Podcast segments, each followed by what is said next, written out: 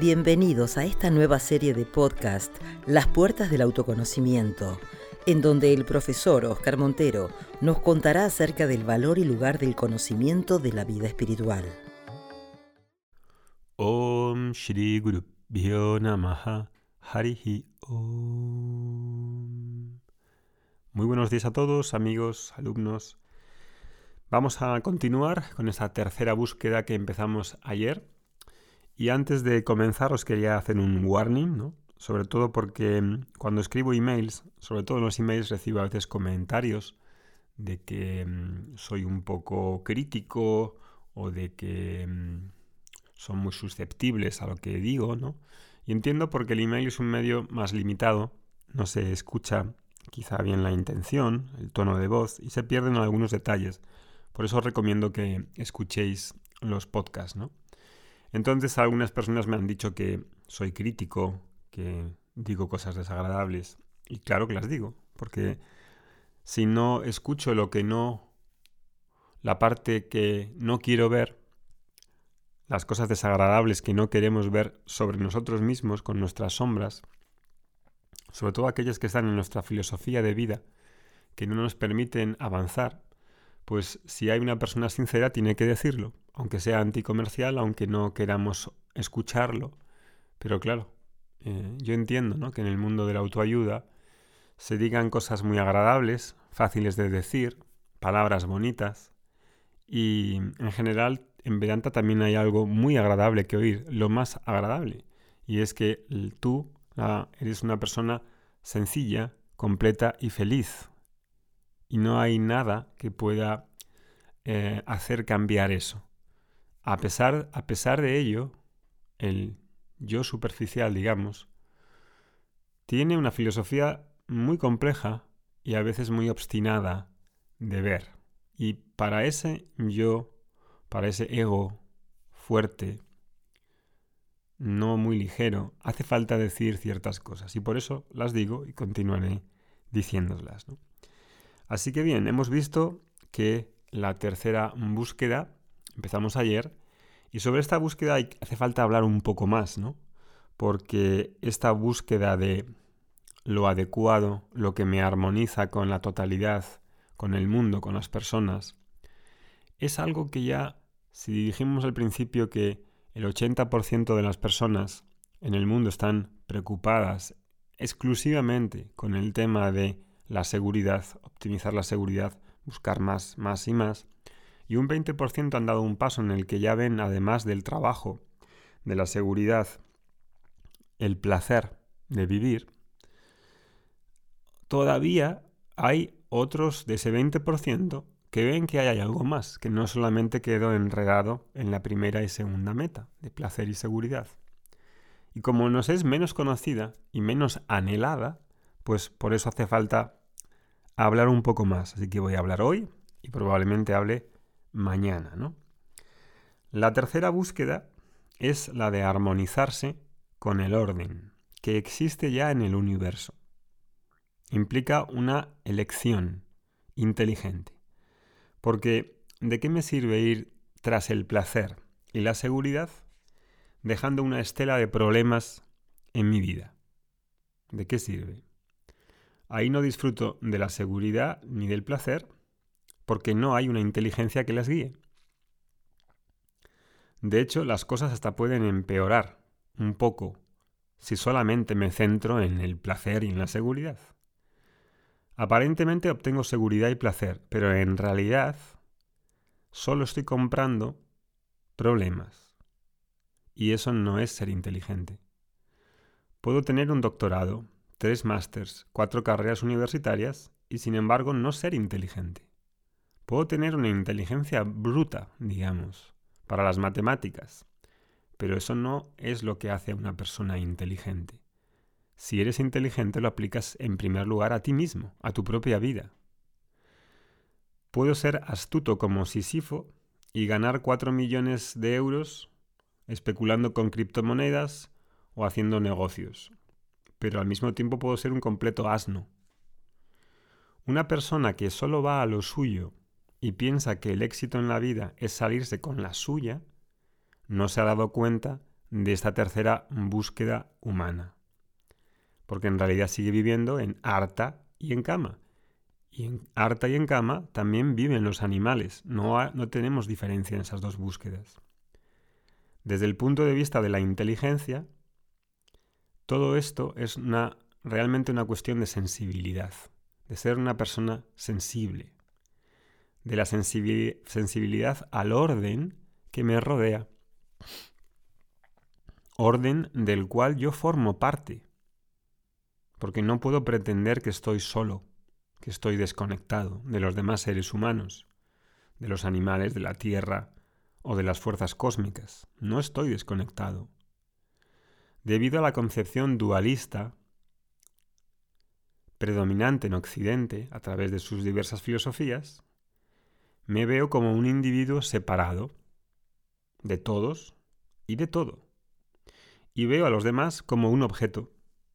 Y trato a los demás como objetos de forma instrumental para yo sacar lo que quiera sacar de ellos porque son objetos separados de mí, alejados de mí, diferentes de mí. Y claro, uso mi voluntad y el deseo para conquistar, para expanderme en lucha con los demás egos por los recursos que hay. Y así nos han hecho creer esas teorías, no solo biológicas, sino filosóficas, darwinistas, del más fuerte. Tengo que ser el más fuerte. Un león no busca ser el más fuerte. No es, no es el más fuerte porque pretenda serlo. Si es el más fuerte, si es más fuerte que la gacela, es, bueno, pues porque es el más fuerte pero no es su intención crear una filosofía de vida en la que estén todos compitiendo. Eso ya lo hace el ser humano. El ser humano es influenciado por esas pseudofilosofías que hacen que nos peleemos unos con otros. Entonces, hay un orden en el que yo estoy siendo parte de ese orden en cuanto a los demás y en cuanto a mí mismo. Si quiero placer y me quiero comer una pizza de 16 quesos, ¿habrá un límite donde pueda comer esa pizza y 16 quesos? Por encima de ese límite no será bueno, porque el, cuerpo se va a quejar. Y si no se queja es que no eres sensible. Estás comiendo demasiado. Puede ser glotonería. Y puede haber placer. Pero si vas a probar algo rico, entonces es probable que si te empanzas, también te sientas culpable por haber comido demasiado. Si necesitas controlar tu peso, pues peor todavía. Por un lado hay placer, pero por otro lado hay dolor. Pero no dolor en el sentido físico, un dolor que viene de tu mente, de tu intelecto, porque se da cuenta de todo eso. Entonces la búsqueda del Dharma es en realidad una búsqueda de armonización, desde lo más vasto es decir, el respetar a los demás, porque sabemos que hay leyes naturales que ningún ser humano ha creado, que son parte de este orden y yo soy capaz de darme cuenta y percibirlas, porque soy un ser que tiene también razón, y con esa razón percibo que no me gusta ser mentido y por, lo, por tanto los demás tampoco les gustan que yo les mienta. Entonces aprecio que hay un valor por la veracidad. Entonces también percibo que hay un valor por la vida. Y entonces los demás quieren vivir. Y yo quiero vivir, no quiero que me maten. Y un pollo tampoco quiere que le maten. Y un pavo, ahora que viene Thanksgiving en Estados Unidos, matan no sé cuántos millones de pavos. Los pavos también quieren vivir. Esa búsqueda de Dharma implica una armonización con ese orden. Hay un orden en el que las personas y los animales queremos vivir. No queremos lastimar a otros. No queremos robar. Esos son leyes que están ahí, que no están escritas en ningún sitio, pero yo las intuyo porque tengo una mente capaz de percibir eso. Percibir ese orden. He de estar en armonía con ese orden y vivir de acuerdo a los principios que se mantienen en ese orden. Hay un ejemplo que ponía Sumidayananda muy bonito y es y muy gráfico. Y es que cuando una persona su piel, supongamos la de la espalda, si tu piel de la espalda, que es suave, la rozas con un árbol, con el, como decimos, con el,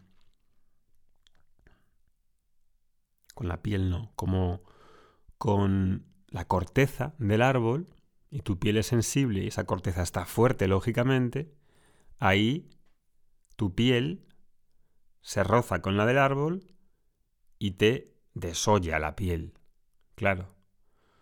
Entiendo que ese árbol es normal que si me froto con ese árbol, si me rozo con ese árbol, mi piel se desoye. Claro. Lo mismo sucede en el mundo. Si yo voy en contra del orden, en contra de esa armonización de principios y leyes que hay en el mundo, sufro, me desarmonizo, me desollo a mí mismo. Igual que la piel se desolla y se hace polvo, por rozarse, también me rozo, me desollo, me hago daño cuando voy en, cuando voy en contra de ese orden. Ese orden es el Dharma tanto a nivel individual como a nivel colectivo. Si no puedes comer azúcar y te sumerges en azúcar, pues te estás maltratando a ti mismo. Estás cometiendo un acto de violencia, de adharma contra ti mismo. Y ese placer quizá no compense el acto, el peso de la conciencia que genera ese acto. Entonces la vida inteligente es una vida en armonía. La armonía perfecta no existe, no porque no sea posible, sino porque somos humanos y tenemos nuestros condicionamientos. Así que no es una búsqueda de perfección. Nuestra búsqueda es ser lo más claros, objetivos y maduros posibles. Eres consciente de dónde estás y estás tratando de hacer lo mejor sin juzgar a otras personas. Porque ellos también están haciendo lo mejor que pueden, aunque nos parezca que no es así. Siempre andamos en el negocio de criticar a los demás, de cómo tienen que ser y de dar consejos cuando nadie los pide. Sobre todo si lees cosas de desarrollo personal y espiritualidad, muchas personas se pasan opinando y dando consejitos a todos. Tipo, no des consejos si no te lo piden. Yo doy consejos si me lo piden en una clase o en este podcast, porque hay alguien que quiere escucharlo, pero no se los doy a mis amigos gratuitamente ni a mi madre, ni a mi padre. Entonces, cada persona tiene su historia, que es diferente a la tuya. No nos interesa estar juzgando a los otros por juzgar. Puedo juzgar lo que dice alguien por sus actos o por sus palabras, pero no para juzgar y tirar abajo a esa persona. Incluso aquellas personas que son groseras con nosotros, las personas están haciendo lo mejor que pueden y lo mejor que saben hacer. Nadie quiere ser grosero con otro de una manera planeada, es decir, no se levanta por la mañana y va a decir, hoy voy a destruir la vida de esta persona. Nadie quiere ser maleducado de manera deliberada como una opción inteligente. Sí, desde luego que hay personas maleducadas que tienen un ego muy poco iluminado, una autoestima probablemente muy baja y necesitan gritar y ser maleducados. ¿De acuerdo? Tal vez sea esa la forma que tienen de sobrevivir. Pero si tuvieran una opción, preferirían no ser una persona desagradable y maleducada. Hay personas desequilibradas, sofocantes, pero igualmente hacen lo mejor que pueden de acuerdo a su historia, su educación, sus padres, su pasado. Pueden mejorar, sí, todos podemos siempre mejorar pero de entender que todo está dentro de un orden dado que no es ni caprichoso ni tú controlas porque creas que es injusto o mejorable. Simplemente es ese orden hoy tal y como es, y es posible armonizarse con ese orden o patalear como un niño pequeño. Y eso no quiere decir que aceptemos las acciones de unas de las personas y nos quedemos pasivos. No, Pero el enjuiciamiento hacia la persona y la crítica y el cotilleo hacia la persona es completamente inútil. Es una pérdida de tiempo para la mente de una persona que quiere crecer. Juzgamos a las personas por generalmente por lo que por lo que consideramos que somos buenos para juzgar o que somos algo en algo tenemos alguna habilidad o nos consideramos superiores y ahí sienta bien juzgar. Ah, mira, yo ah, monto bien en bicicleta y fíjate este cómo va. fíjate, es un dominguero. Ah, juzgamos y ahí parece que nos sienta bien ese juzgar. Es malo, es bueno. Va bien, va mal. Ya. Pero ese crítica y ese cotilleo, al final, se convierte en una especie de deporte nacional. Y todo ese enjuiciamiento es un acto de violencia y de desarmonización, en el que pretendo que las personas sean como yo quiero que sean. Y claro, eso no va a suceder, porque las demás personas también te quieren cambiar a ti. Entonces el ser humano no ha nacido para juzgar o condenar o para tirar para abajo a otras personas. Como digo, no quiere decir que yo ponga en cuestionamiento lo que se hace. Sí, puedo poner en cuestionamiento y puedo decir lo que pienso y lo que siento y señalar mis necesidades y colocar líneas rojas que no quiero que otros crucen, pero de mi mano no está que rectifiquen o que hagan lo que yo quiero. En vez de entrar en ese proceso competitivo o egoico, yo soy mejor, yo soy peor, preciso esto para ser mejor, y querer tener siempre la razón, en vez de eso, dejas a la persona que viva su proceso y puedes decirle, si tú quieres, porque crees que es bueno para ella, no para ti, y si quiere escucharte, lo bueno que sería convencerla que cambiase algo, si es que quiere, pero no depende de ti. De todas maneras, ¿qué es lo que te gustaría, el, el tipo de vida que te gustaría llevar a ti? Y ahí puedo enfocarme. ¿En qué vida me gustaría llevar a mí? Y la otra persona tendrá que vivir su vida.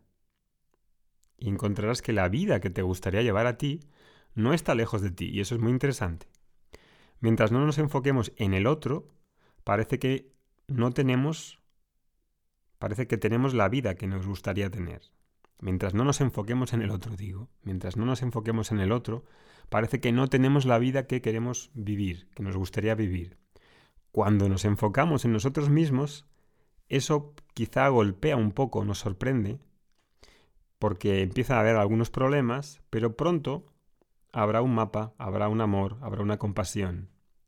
Y aunque sea una pequeña victoria, ahí la podremos celebrar. Es una victoria y la celebramos.